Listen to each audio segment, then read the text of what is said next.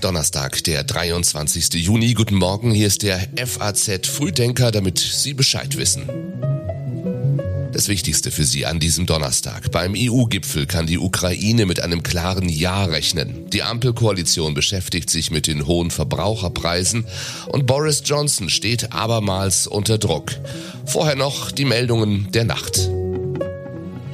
Fünfeinhalb Wochen nach der Landtagswahl in Nordrhein-Westfalen haben sich CDU und Grüne auf einen Koalitionsvertrag geeinigt. Ministerpräsident Wüst und Grünen Spitzenkandidatin Neubauer wollen den Text heute Mittag in Düsseldorf vorstellen. Teslas neue Elektroautofabriken in Grünheide bei Berlin und in Austin in Texas verlieren nach Angaben von Konzernchef Musk derzeit Milliarden an Dollar. Musk bezeichnete die Standorte als gigantische Geldverbrennungsöfen. Und die österreichische Hauptstadt Wien ist laut dem diesjährigen Index der britischen Economist-Gruppe die lebenswerteste Stadt der Welt. Frankfurt landete auf Platz 7 und zählt mit Hamburg auf 16 und Düsseldorf auf Platz 22 zu den größten Gewinnern. Und auch heute früh Ihr Team. Die Texte für den Newsletter kommen von Patrick Schleret. Ich bin Jan-Malte Andresen und jetzt geht's rein in diesen Donnerstag. Heute beginnt nun also der EU-Gipfel in Brüssel, auf dem die Mitgliedsländer ja darüber entscheiden, ob die Ukraine den Status eines Beitrittskandidaten bekommt. Die EU-Kommission empfiehlt, ja, sie soll, und kurz vor den Beratungen der Staats- und Regierungschefs zeichnet sich eine breite Unterstützung dafür ab. Allerdings ist es wie immer bei der EU, die Entscheidung muss von allen 27 Staaten einstimmig getroffen werden. Auch für Moldau empfiehlt die Kommission den Kandidatenstatus Georgien soll ihn erst bekommen, wenn es bestimmte Reformauflagen erfüllt. Bundeskanzler Scholz und auch sein österreichischer Amtskollege Nehammer wollen auf jeden Fall ein klares Signal an die Westbalkanländer senden, dass ihre Beitrittswünsche nicht im Zuge des Ukraine-Kriegs links liegen bleiben. Und es ist eine Frage der europäischen Glaubwürdigkeit, dass wir gegenüber den Staaten des westlichen Balkan, die sich seit Jahren schon auf diesem Weg befinden, nun endlich unsere Versprechen einlösen. Jetzt und konkret.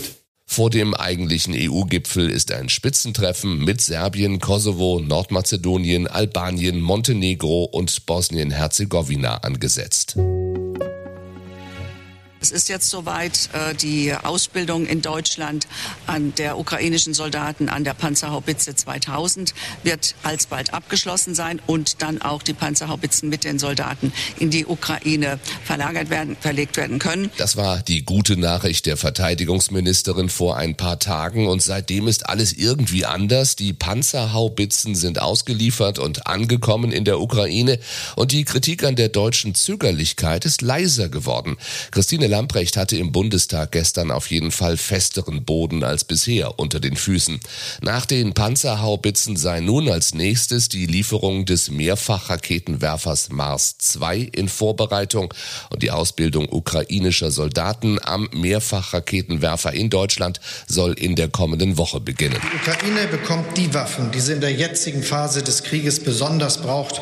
Und genau über diese Lieferung und diese Waffen habe ich mit dem ukrainischen Präsidenten gesprochen. Wir liefern sie heute und in Zukunft sagt Olaf Scholz in seiner Regierungserklärung gestern. Er sprach sich allerdings gegen die Kündigung der NATO-Grundakte mit Russland aus, auch wenn eine Partnerschaft mit Russland auf absehbare Zeit unvorstellbar sei, wie er sagt. Eine Kündigung des Kooperationsvertrags würde Putin nur Munition liefern, meint Olaf Scholz. Diese Grundakte enthält Vereinbarungen, die die Stationierung von NATO-Truppen in den östlichen Partnerstaaten begrenzen. Die russische Regierung warf der Bundesregierung gestern das Schüren von russlandfeindlicher Hysterie vor. Berlin gefährde jahrzehntelange Bemühungen Russlands und Deutschlands, die Feindschaft nach dem Krieg zu überwinden. Das Außenministerium warf Deutschland zudem vor, seine Militärpräsenz an der westlichen Grenze Russlands auszubauen. Das rufe Erinnerungen an die bittersten Zeiten der russisch-deutschen Beziehungen für unser Volk wach, einschließlich der Ereignisse, die dem Mai 1945 vorangingen, so das russische Außenministerium. Bald kommt die nächste Krisenstufe im Notfallplan Gas. Seit Ende März gilt die Frühwarnstufe. In Kürze will die Bundesregierung die Alarmstufe ausrufen. Der zweite Eskalationsschritt in diesem dreistufigen Krisenplan. Damit schafft Berlin eine wichtige Voraussetzung dafür, dass Importeure und Großhändler ihre gestiegenen Einkaufskosten einfacher an ihre Abnehmer weiterreichen können. Erst in der Notfallstufe greift der Staat ein und regelt die Gasflüsse in Deutschland. Formal ist es so, die Bundesnetzagentur wird in, der, in dem Moment Bundeslastverteiler und trifft die Entscheidung, welche Industriezweige und welche Gebiete gegebenenfalls bei Versorgung nachrangig bedient werden. Noch einmal, da sind wir nicht. Aber eben schon sehr viel näher mit dieser jetzt bald zweiten von drei Warnstufen.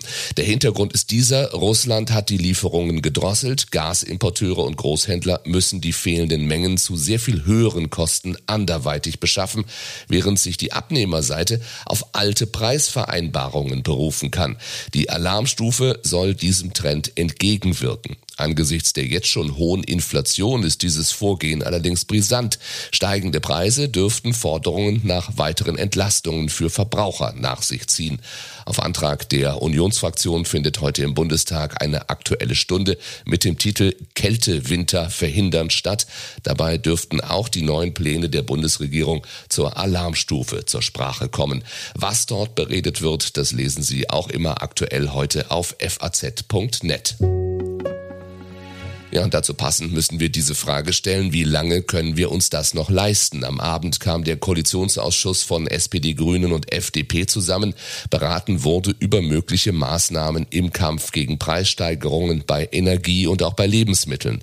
Vorbereitet werden sollte auch die konzertierte Aktion, die Kanzler Scholz angekündigt hatte. Am 4. Juli soll gemeinsam mit Spitzenvertretern der Arbeitnehmer und Arbeitgeber beraten werden, wie die Preisentwicklung in den Griff zu bekommen ist. Schon vor dem Ausschuss gab es viele Forderungen nach weiteren Entlastungen. DGB-Chefin Jasmin Fahimi brachte einen Aufschlag auf Hartz IV ins Spiel.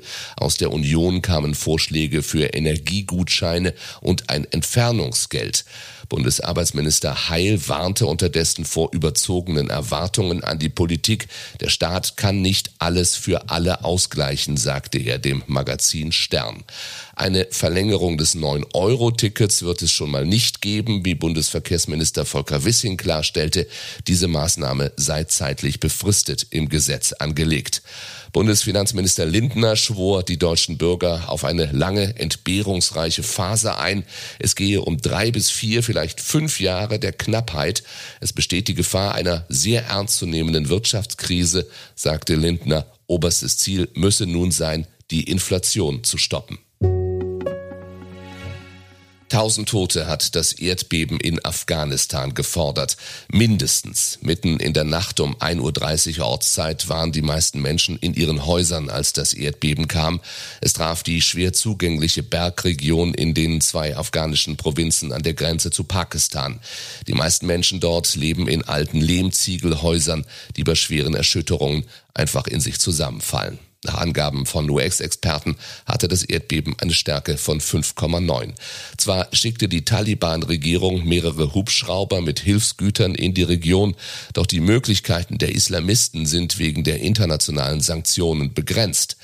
Die Hilfsorganisation International Rescue Committee mit rund 6000 Mitarbeitern in Afghanistan berichtete der FAZ, mehrere Organisationen hätten sich zusammengeschlossen, um die Hilfsbemühungen zu koordinieren. Dazu übrigens auch der FAZ Podcast für Deutschland, Thema dort Terror und Armut, Afghanistan unter der Herrschaft der Taliban. Ist das heute der nächste Schicksalstag für Boris Johnson? Das Misstrauensvotum vor gut zwei Wochen hat er knapp überstanden, doch nun wird es wieder ernst für den britischen Premierminister. In zwei Wahlkreisen finden heute Nachwahlen zum Unterhaus statt. Es wird erwartet, dass die Tories beide Abstimmungen verlieren, trotz einer teils bisher deutlichen Mehrheit. Eine Schlappe dürfte den Druck auf Premier Johnson einmal mehr erhöhen. In beiden Wahlkreisen sind Nachwahlen nötig geworden, weil die dortigen Tory-Abgeordneten zurücktreten mussten. Der Abgeordnete für Wakefield wurde der sexuellen Nötigung eines 15-Jährigen für schuldig befunden. Der für Tiverton und Honiton wurde beim Pornoschauen im Unterhaus erwischt. Ja, dann ist da das mangelnde Vertrauen der Bürgerinnen und Bürger in ihren Premierminister, nicht nur wegen Partygate. Auch die steigende Inflation ist ein Problem und der Brexit, der Johnson erst zum Premierminister machte, kommt die Briten teuer zu stehen. Das zeigt eine neue Studie. Statt jede Menge Geld zu sparen, verlieren Arbeitnehmer demnach umgerechnet rund 550 Euro im Jahr wegen einer geschwächten Währung, gesunkener Investitionen und weniger Handel. Das war's von uns für heute. Mehr zu diesen Themen auch auf faz.net. Die Links finden Sie wie immer in den Show Notes zu diesem Podcast. Ich wünsche Ihnen einen schönen, einen erfolgreichen Donnerstag. Morgen früh um sechs sind wir zurück mit dem, was morgens wichtig zu wissen ist. Bis dahin, machen Sie es gut.